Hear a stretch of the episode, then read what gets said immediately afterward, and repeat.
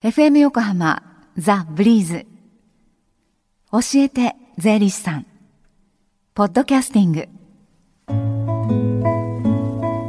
11時25分になりました。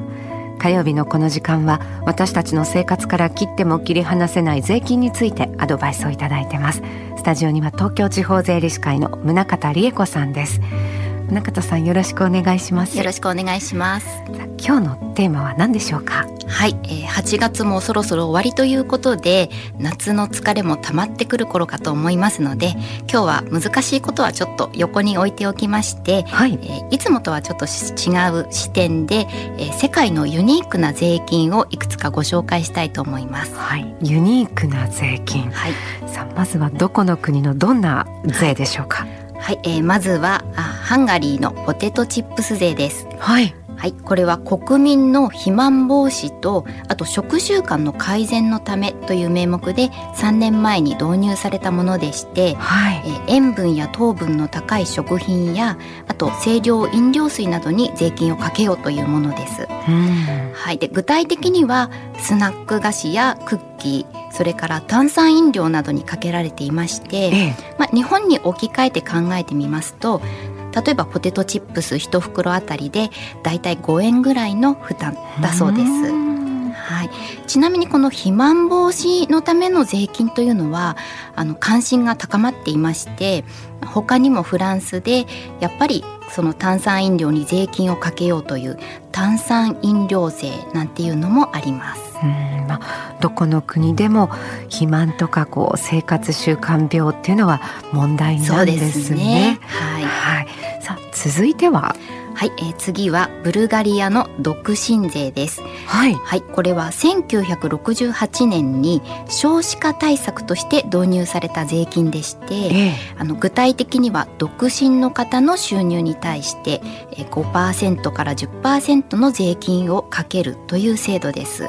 い。はい、この当時のブルガリアは少子高齢化による労働人口の減少が、まあ、深刻な問題になっていまして、はい、まあ、こういった税金を作ることによって人口を増やそうとしたんですけれども、まあ、結局は何ら効果がなく導入から21年後には廃止されています。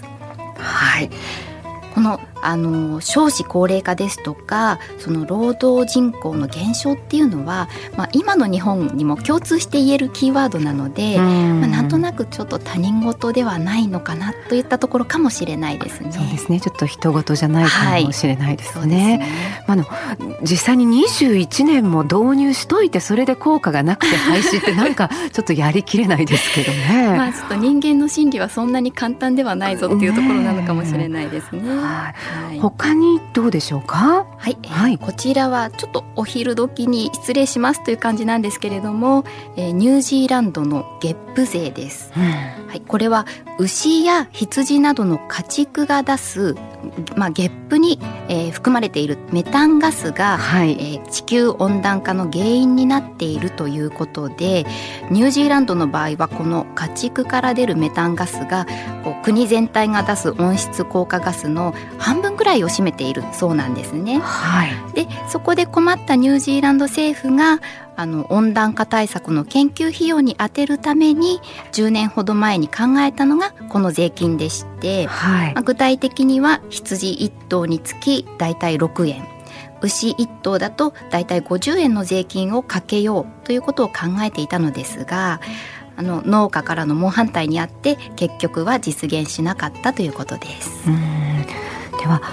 日本にも導入が検討されているユニークな税ってあるんでしょうか？はい、えー、2つほどありますのでご紹介したいと思います、はい、まず1つがパチンコ税です。これはパチンコの換金をするときに一緒に税金も徴収しようという案でして、はい、換金額に対して何パーセントという方式が今考えられています。はい、はい、ただ今の法律ではそのパチンコの玉をこう直接お金と交換すること自体が認められていませんので、はい、まずはその換金を認めるというところから制度を整える必要があるという点では、まあ、ちょっと導入するにはハードルが高いのかなと思います。はい、はい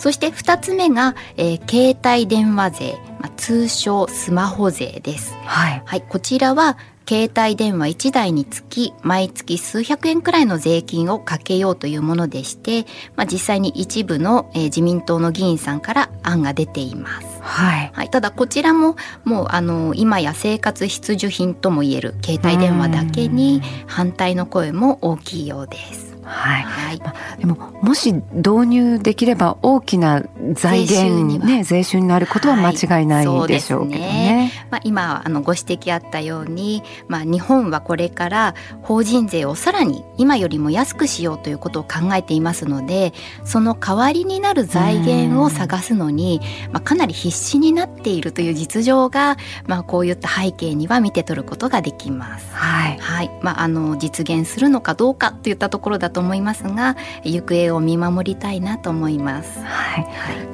い、税金そのお国柄が見えてきて、はい、本当興味深いです、ね、そうですね。そしてそのユニークさの裏側にはその国や地域が抱える深刻な問題が見えてくるといった奥深さなどもあって、はい、まあ、税金はその時々のもう世の中を映す鏡のような一面も持っているのかなと思いました。はい、はいでは最後に税理士会から相談会のお知らせお願いします。はい、えー、今日は川崎県民センターの県民の声相談室をご案内します。はい、はい、開催日は毎月第一木曜日で次回は9月の4日になります、はい、開催時間は午前9時から午後4時までですでこちらは面談による無料税務相談となっていまして、はい、えー、お一人につき30分以内の予約制でお願いをしています。はいはい、ではあの川崎県民センターにつながる、えー、予約受付電話番号を申し上げます。はい、えー、044-549-7000 044-549-7000です。はい。この時間は税金について学ぶ教えて税理士さんでした宗像さんどうもありがとうございましたありがとうございました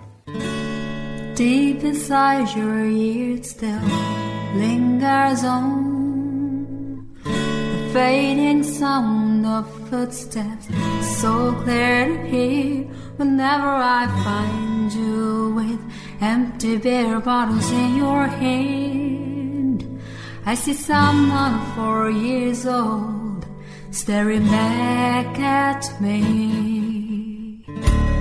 Once you told me you don't know who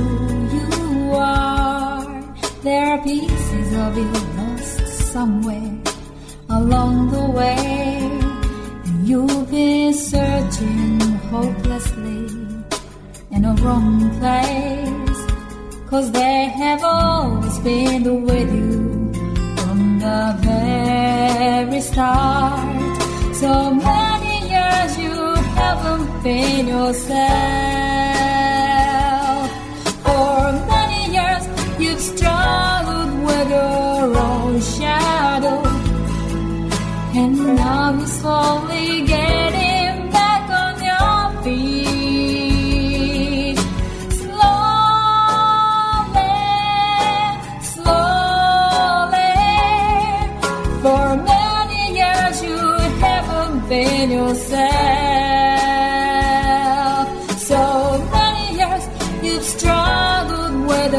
your own shadow,